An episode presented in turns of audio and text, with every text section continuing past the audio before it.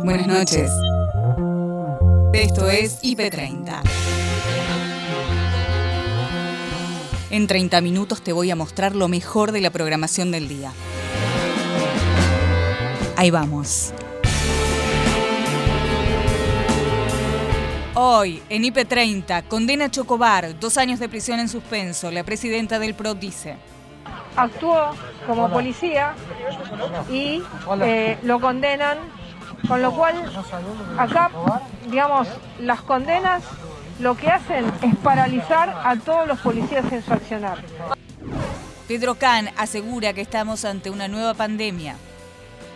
La Organización Mundial de la Salud nos cuenta que eh, en los cinco meses del, año 2021 se han acumulado más casos que todo, que todo el año 2020 y que en un par de semanas más el número de personas fallecidas por el, por el COVID-19 va a ser mayor durante estos cinco meses que lo que, lo que hubo en el, en el, año 2020. O sea que estamos hablando de una, de, una pandemia en una fase donde se ha acelerado mucho el contagio y la, y la mortalidad. El expresidente de Colombia habla de la crisis social.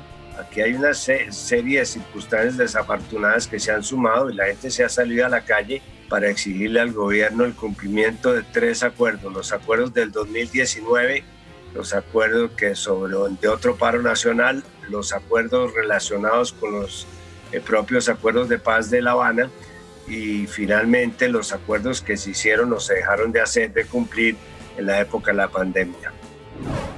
El papá de Justina cuenta quiénes participarán del Festival Solidario, Música por Siete. Hay este, artistas excelentes y que nos van a divertir, nos van a emocionar mucho, como, como Axel, Diego Torres, Coti, Facu Macei, Elmir Abdul, eh, Santiago Vidal, Silvina Moreno, La Spin, eh, Fran Silva, eh, Neptuno, que es un grupo de rock que, hizo un tema especialmente dedicado a Justina, y Mariano Godoy, que es un chico que toca el bandoneón y que también le dedica un tema a Justina. Y bueno, hay una colada en el show, que bueno, como se quiso colar, la mandamos para el final y es una sorpresa para todos.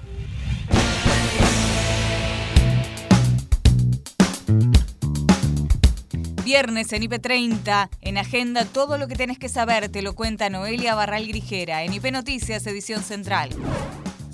Vamos a escuchar entonces el anuncio de la Ciudad de Buenos Aires de cara al lunes próximo en que vence el periodo de restricciones más severas que está vigente en la actualidad. Bueno, gracias a todos, gracias por acompañarnos una vez más. Hoy los convocamos para compartir con ustedes cómo vamos a seguir adelante en las próximas semanas en la ciudad. Pero antes de empezar, quiero agradecer a todos por el gran esfuerzo que hacen. Son tiempos difíciles, Gracias por quedarse en sus casas, por evitar los encuentros sociales, familiares, que son los lugares donde mayor nivel de contagio se ha identificado. Gracias una vez más, en serio. Y también quiero destacar la coordinación, el diálogo con el Gobierno Nacional, con las provincias. Yo no tengo ninguna duda que en este momento tan difícil para todos, la mejor manera de cuidar la salud y el bienestar integral es trabajando de manera coordinada en la ciudad, todas las decisiones que tomamos son en base a la evidencia. Por eso, como siempre, empiezo por los datos. Si bien recién pasaron solo siete días de las últimas medidas que tomamos y el impacto se ve a los 12, 14 días, también es cierto que los datos muestran que después de un aumento de casos hasta la semana anterior, esta última semana cambió la tendencia. El aumento se detuvo, la curva se amesetó y se puede percibir una leve, leve baja también. En los últimos siete días, el promedio diario de contagios bajó de 2.600 a casi 2.400. Y por lo tanto el R, que es la tasa de contagiosidad, volvió a estar por debajo de 1. O sea, bajó de 1.07 a 0.97 y la ocupación de camas de terapia del sistema público está en 77%. Es un descenso mínimo, no, alcanza esto, por supuesto. O sea, necesitamos una baja mucho más pronunciada. Ahora, nosotros estamos confiados que el esfuerzo que estamos haciendo entre todos va a dar resultado. Por eso vamos a seguir profundizando la estrategia sanitaria que venimos llevando. Hace una semana dijimos, las escuelas iban a ser lo último que iban a cerrar y lo primero en abrir. Y lo vamos a cumplir. Después de tres días de receso, que van a ser recuperados de manera presencial, como debe ser, del 20 al 22 de diciembre, las escuelas vuelven a abrir sus puertas el lunes. Ahora, con los datos que mostré antes, queda claro que es necesario seguir haciendo un esfuerzo para bajar la circulación. Así que nos vamos a organizar así. Los jardines maternales, el preescolar, la educación inicial, la primaria y la especial van a volver a retomar la presencialidad total, todos los días son los chicos que más lo necesitan, que más necesitan la sociabilización, el contacto cara a cara, que más difícil se les hace seguir una clase desde la computadora. Para los estudiantes de primero y segundo año de la secundaria van a volver a la bimodalidad, o sea, mitad presencial y mitad virtual, porque ellos también necesitan instancias de presencialidad. Se están adaptando al paso de la primaria a la secundaria, son los años que hay mayor nivel de repitencia y de ahí surge el riesgo después de la deserción el resto de los alumnos de tercero a quinto, sexto año, según tengan, van a cruzar de modo virtual, igual que quienes van a escuelas para adultos, a las terciarias o los centros de formación. Gracias.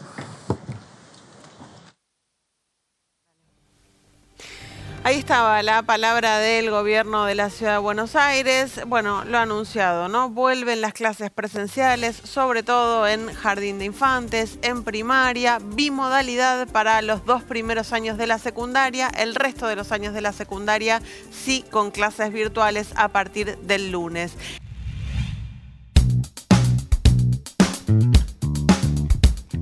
Agustina Díaz y Nacho Corral hablaron con el abogado Fernando Soto tras conocerse la condena a Chocobar.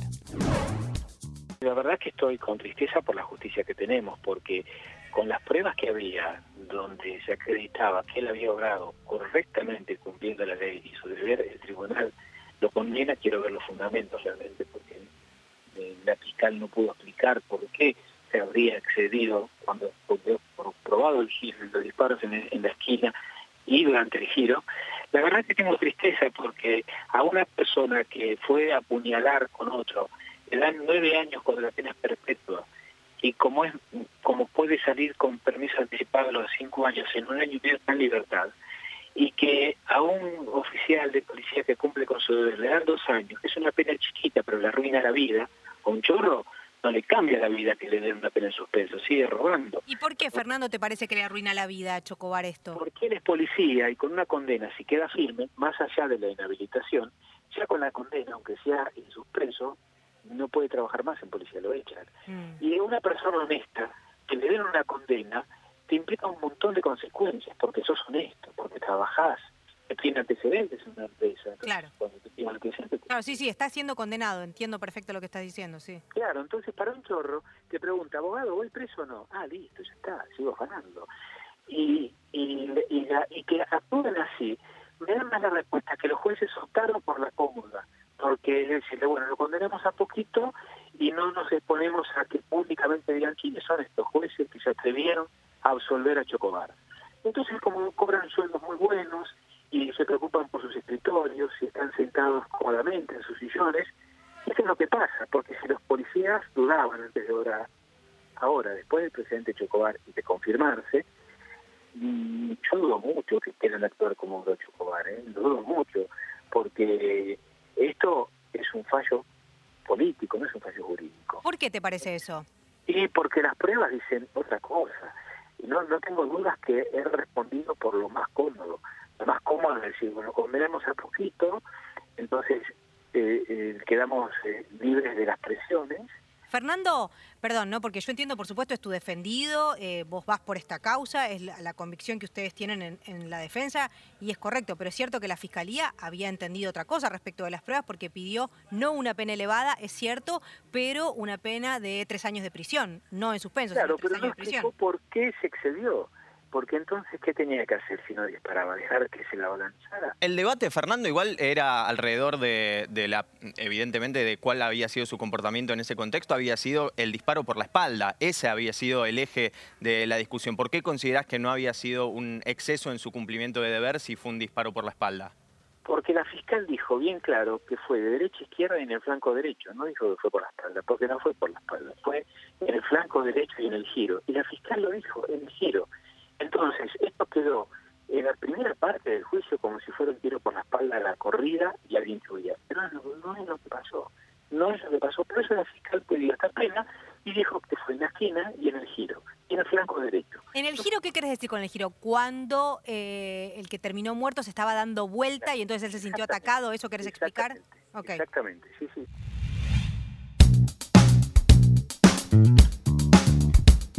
Nicolás y Paloma hablaron con Pedro Can sobre el aumento de casos y letalidad por COVID. El infectólogo prefiere no hablar de una segunda ola, sino, dadas las diferencias con el año pasado, estamos ante una nueva pandemia, sostiene el asesor presidencial y explica el porqué. Es cierto que técnicamente se habla de segunda ola, yo prefiero hablar de que es, como una, suerte de nueva pandemia, ¿no? Porque toda la situación es distinta. La situación del mundo es diferente donde tenemos una aceleración del número de casos que es eh, totalmente, totalmente este, preocupante, porque eh, fíjese, eh, o fíjense ustedes que la Organización Mundial de la Salud nos cuenta que en los cinco meses del, año 2021 se han acumulado más casos que todo, que todo el año 2020 y que en un par de semanas más el número de personas fallecidas por el, por el COVID-19 va a ser mayor durante estos cinco meses que lo que, lo que hubo en el, en el año 2020. O sea que estamos hablando de una, de, una pandemia en una fase donde se ha acelerado mucho el contagio y la, mortalidad.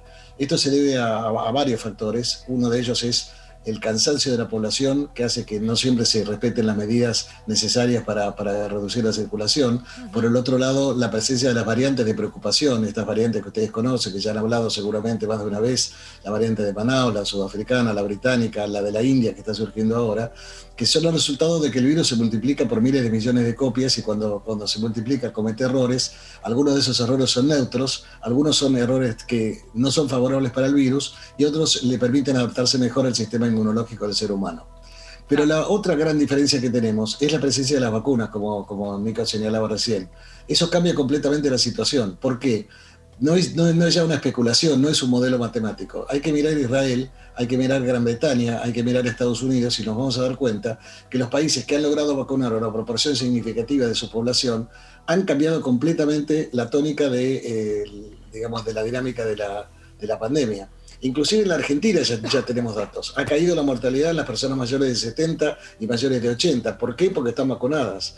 Hoy tenemos un promedio de personas internadas en terapia intensiva que tiene, que, tiene un margen de edad que es aproximadamente 10 años menor al que teníamos el año pasado. Es decir, que las vacunas están jugando su rol. Doctor, este domingo finaliza la etapa actual de restricciones vigentes en gran parte del país debido a la alarma sanitaria, la ocupación de camas, el crecimiento de casos. La semana que viene se vuelve a una fase quizás un poco más relajada en cuanto a la circulación y los permisos para las personas. ¿Alcanzaron estos nueve días eh, para bajar los casos, considera usted? ¿Y qué cree usted que deberíamos hacer? En las próximas semanas. Se habla mucho de estos aislamientos intensivos y transitorios. ¿Está usted de acuerdo con esta mecánica para controlar la enfermedad? A ver, vamos, vamos por partes. En primer lugar, nueve días no alcanzan seguro para bajar los casos, pero pueden servir para reducir la magnitud del ascenso. Los casos venían creciendo de 30% aproximadamente a cada 15 días. Si nosotros logramos torcer eso, eso es ya, ya un éxito de este esfuerzo de nueve días que estamos haciendo. La segunda cosa que la gente tiene que entender, que todos tenemos que entender, es que el lunes no es que volvemos a la, a la normalidad de marzo del 2019. Es decir, este, Mm, no se van a abrir las canchas de fútbol, no se van a abrir las discotecas, no es que se, acabó, se acabaron todas las restricciones. Volvemos a la etapa anterior a estos nueve días, con lo cual va a haber una cantidad de limitaciones y sigue, sigue vigente la necesidad que cada uno de nosotros se formule la pregunta básica en este momento. ¿Yo voy a ser parte de la solución o voy a ser parte del problema?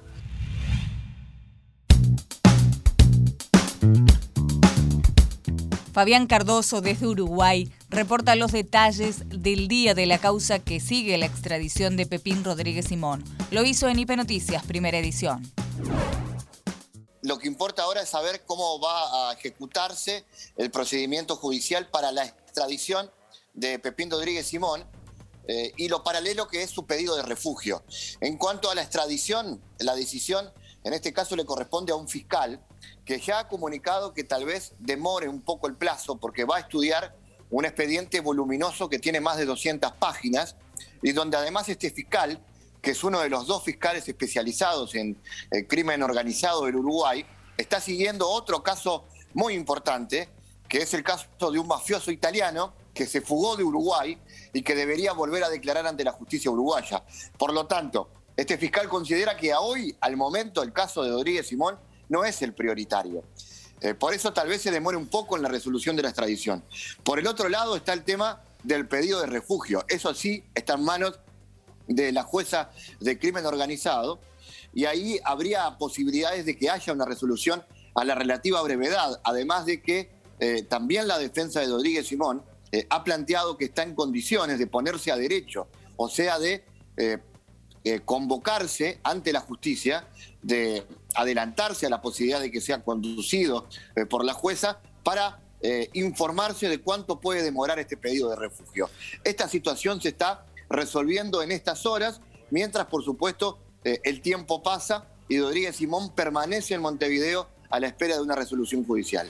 Fabián, ¿cómo pueden ser los tiempos? Recién adelantabas algo, ¿no? En, ese sentido, pues será una jueza o un juez quien determine finalmente ese pedido de extradición, ¿no? O sea, no es un proceso eh, inmediato. La extradición va a ser un proceso largo, porque además la defensa de Rodríguez Simón tiene la posibilidad incluso de ir apelando las resoluciones.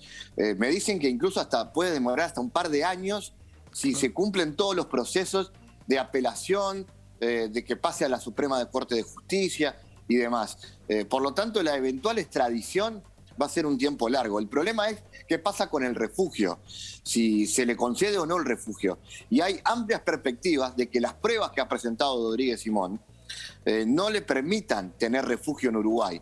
Entonces el problema es, ¿puede permanecer en territorio uruguayo sin tener derechos como refugiado? ¿O deberá enfrentar a la justicia? Esas son algunas de las cosas que son todos vericuetos judiciales y que pasan por estrategias de defensa.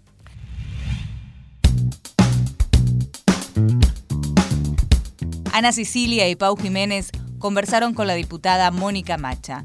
Hay buenas noticias por parte del ANSES para todos.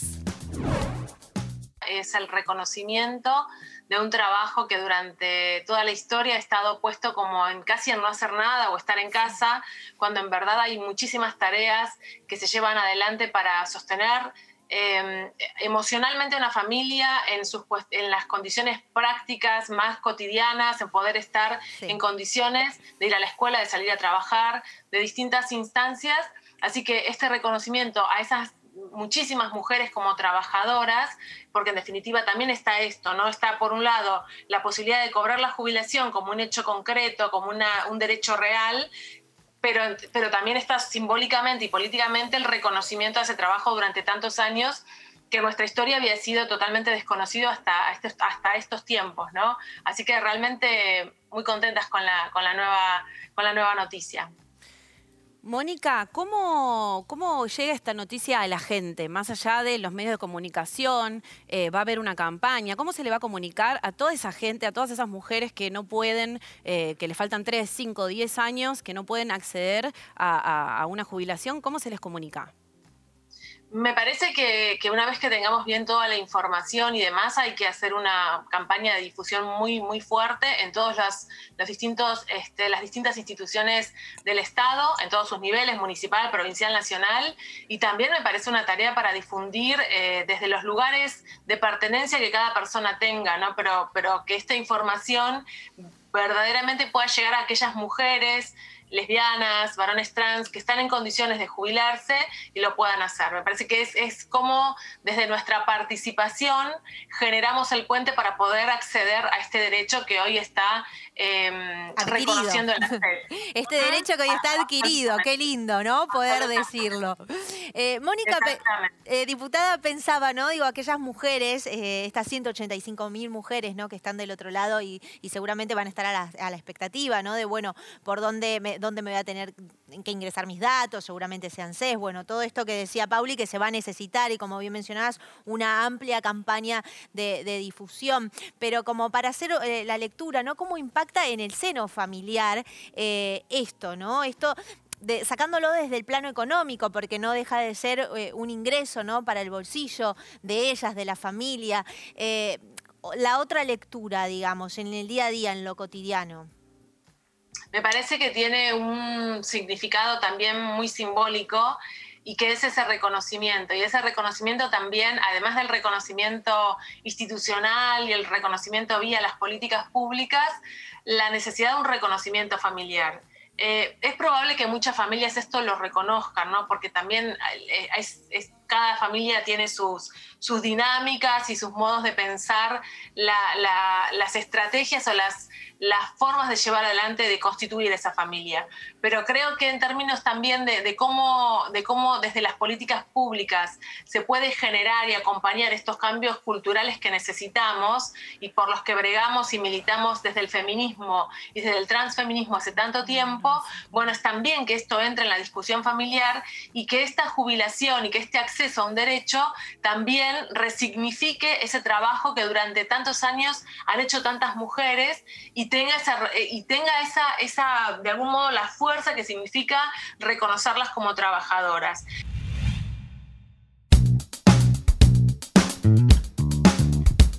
En Redacción IP, Andrés, Leandro y Patricia conversaron con el historiador Marcelo Larraqui sobre el fantasma de la violencia política en Argentina y en la región. Él sabe un tanto bastante y ha escrito sobre ello. Hay un mensaje como extrapolado entre 70 y actualidad, ¿no? Purga es una palabra muy setentista. Bueno, se puede ver desde el cine, pero también eh, es de los 70, es la purga contra el infiltrado, era un clásico del peronismo, ¿no? Cuando eh, la disputa del peronismo, pero ya era la purga contra aquel que piense distinto después, ¿no? Entonces, y además la purga tenía como campaña, la idea de campaña de iniciación, ¿no? Como que acá empieza. Mira. ¿no? La idea de que esto es el comienzo y es una idea también de generar miedo, ¿no? Básicamente es, bueno, no, mejor no meterme, esto digo, leído en lenguaje setentista o en una, la realidad setentista, mejor no meterme en movilizaciones, en actos o en militancia porque me va a venir la purga. Bueno, eso después, esa sencilla purga, que en los 70 se puede decir que, que eh, el caño este, digámoslo, eh, se inicia con un senador que era el senador Hipólito Yrigoyen de radicalismo contra su auto que le rompió, le reventó el pie. Eh, después nunca tuvo una resolución en la justicia. Y este es el problema que tienen estos tipos de atentados, que quedan y no se sabe quiénes, quiénes son. ¿no? Y acá es un punto también interesante de análisis. Eh, que esto fue el Estado, el para-Estado, mm. gente que tuvo que ver con fuerzas de seguridad o es un grupo, eh, digamos, eh, y de una ideología eh, contraria al antisistema, digamos, que puede ser de derecha, negacionista, que es, me parece, me parece a mí que puede ser este tipo de tendencia, más que nada por el harto que le pone después, que, es más de actualidad, ¿no? El harto es como diciendo, y estoy podrido de la cuarentena. Sí, no, no parece ser un mensaje de alguien vinculado de una manera directa a la política partidaria o, ese, o no es un mensaje político, claramente. Sí, mezcla todo. Eh, mezcla el tema del aborto, mezcla políticos corruptos, mm. eh, la pobreza, pero tampoco es una agrupación que, se, que, dé un nombre y que diga, bueno, nos damos a conocer, este es nuestro bautismo de, de fuego. Y después, bueno, el caño es un caño que parece artesanal, pero que tiene el control remoto. Pero lo más importante para develar acá si son eh, fuerzas de seguridad y para Estado, que a mí me da la impresión que no son, eso le daría más gravedad, pero al no ser, eh, la justicia debería rápidamente desarticular este grupo, que pueden ser tres muchachos o si no, o una banda clandestina un poco más organizada. ¿no? Sí, Marcelo, ¿vos ves anticuerpos sociales y políticos incluso para que esto no crezca? Porque yo, por lo menos esto es una percepción, no vi un repudio tan enfático de esto que entiendo tiene gravedad, por lo menos a mi juicio. ¿Cómo lo ves? Sí, le, veo mucha gravedad y también noté una cierta apatía. Ahí está, eso este, mismo. Frente al, frente al hecho, eh, es decir, un recuadro en, los medios, mm. Para que nosotros que venimos de la gráfica, este, y no un título a, cinco páginas.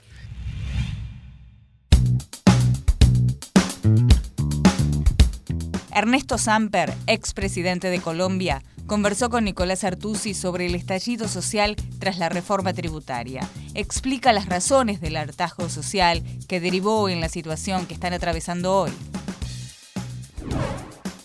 Aquí con, con mucha preocupación por lo que está pasando en Colombia, eh, que es el resultado de una especie de acumulación de incumplimientos que llevaron a un estallido social en algunos casos desconocido en Colombia, fuertes movilizaciones de gente joven, un paro nacional y unos bloqueos en los cuales todavía estamos viendo los rastros del enfrentamiento armado que se pretendía superar precisamente con los acuerdos de paz de La Habana.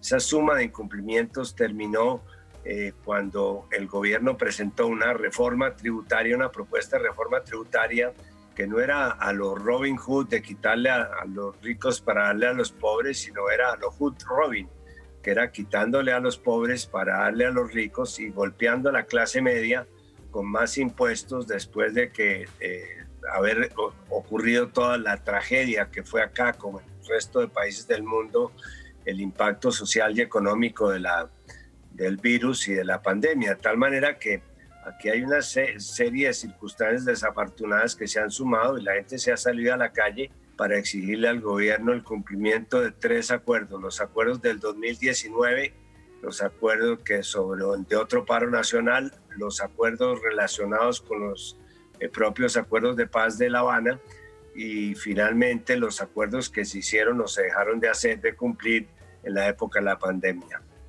Ernesto, eh, la verdad es que cuando nosotros veíamos las imágenes de Colombia, las eh, emparentábamos con lo sucedido en Chile, ¿no? Hace menos de dos años. En Chile todo empezó por una protesta por el precio del transporte, pero que en realidad eh, ocultaba o enmascaraba otro fin último, que era el profundo descontento por la desigualdad social. Y en Colombia también una reforma tributaria parece este, tener una, una, concepción similar, ¿no? una medida que es de orden administrativo o, tributario en este caso, pero que es o funciona como una especie de mecha o, que, o, de tapa que, que, justamente destapa una olla a presión que se viene cultivando durante años o incluso me animaría a decir décadas. ¿Usted hace una lectura similar de esto? Claro, Nico, porque realmente si nos trasladamos al 2019, en el 2019 se estaba creando un movimiento que yo he denominado como el grito latinoamericano. Eh, comienzan a haber ciertas coincidencias eh, sorprendentes entre eh, los chilenos que protestan contra el alza del pasaje del metro y eso termina en una rebelión que termina su turno en una eh, asamblea constituyente que se acaba de elegir. De la misma manera, en Ecuador, el alza del precio de la gasolina termina en una fuerte movilización indígena.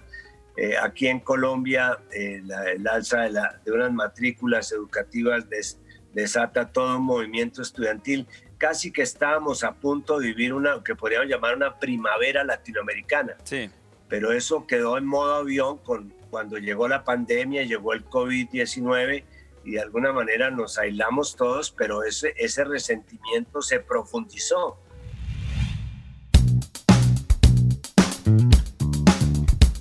En Somos PM, el papá de Justina, Ezequiel Locán, cuenta por qué y cómo será el Festival Solidario Música por Siete.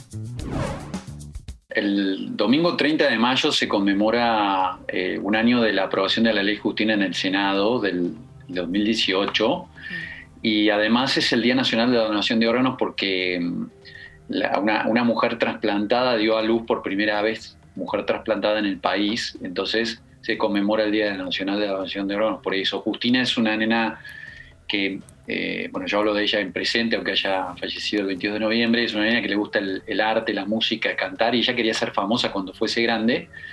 Y además considerando que, mm, estamos en pandemia, que estamos eh, cumpliendo con cuidarnos en casa y, encerrados, este, se nos ocurrió hacer algo divertido relacionado con la música, conmemorando la fecha tan especial que es el domingo 30 de mayo, a las 7 de la tarde por streaming. Bueno, sí, hay, hay este, artistas excelentes y que nos van a divertir, nos van a emocionar mucho, como, como Axel, Diego Torres, Coti, Facu Macei, Emir Abdul, eh, Santiago Vidal, Silvina Moreno, La Spin, eh, Fran Silva, eh, Neptuno, que es un grupo de rock que, hizo un tema especialmente dedicado a Justina, y Mariano Godoy, que es un chico que toca el bandoneón y que también le dedica un tema a Justina. Y bueno, hay una colada en el show, que bueno, como se quiso colar, la mandamos para el final y es una sorpresa para todos. Y nos vamos con un poco de esperanza, como dice Diego Torres. Sé que hay en tus ojos con solo mirar que estás cansado de andar y de andar y camina girando siempre en un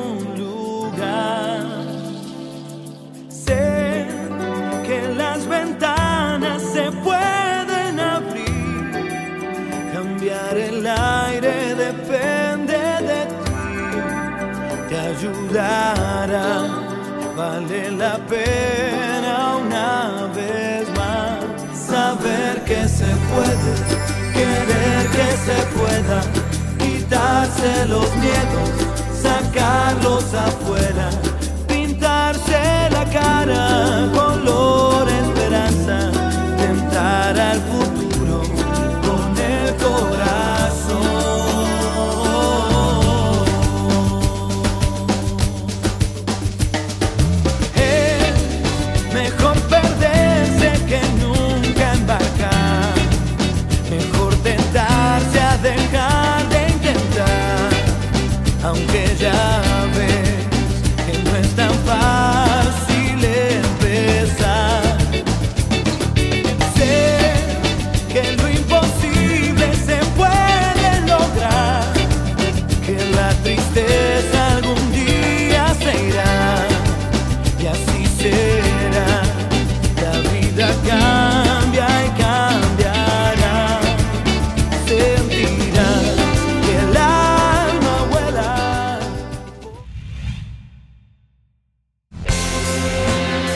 hasta acá llegamos por hoy.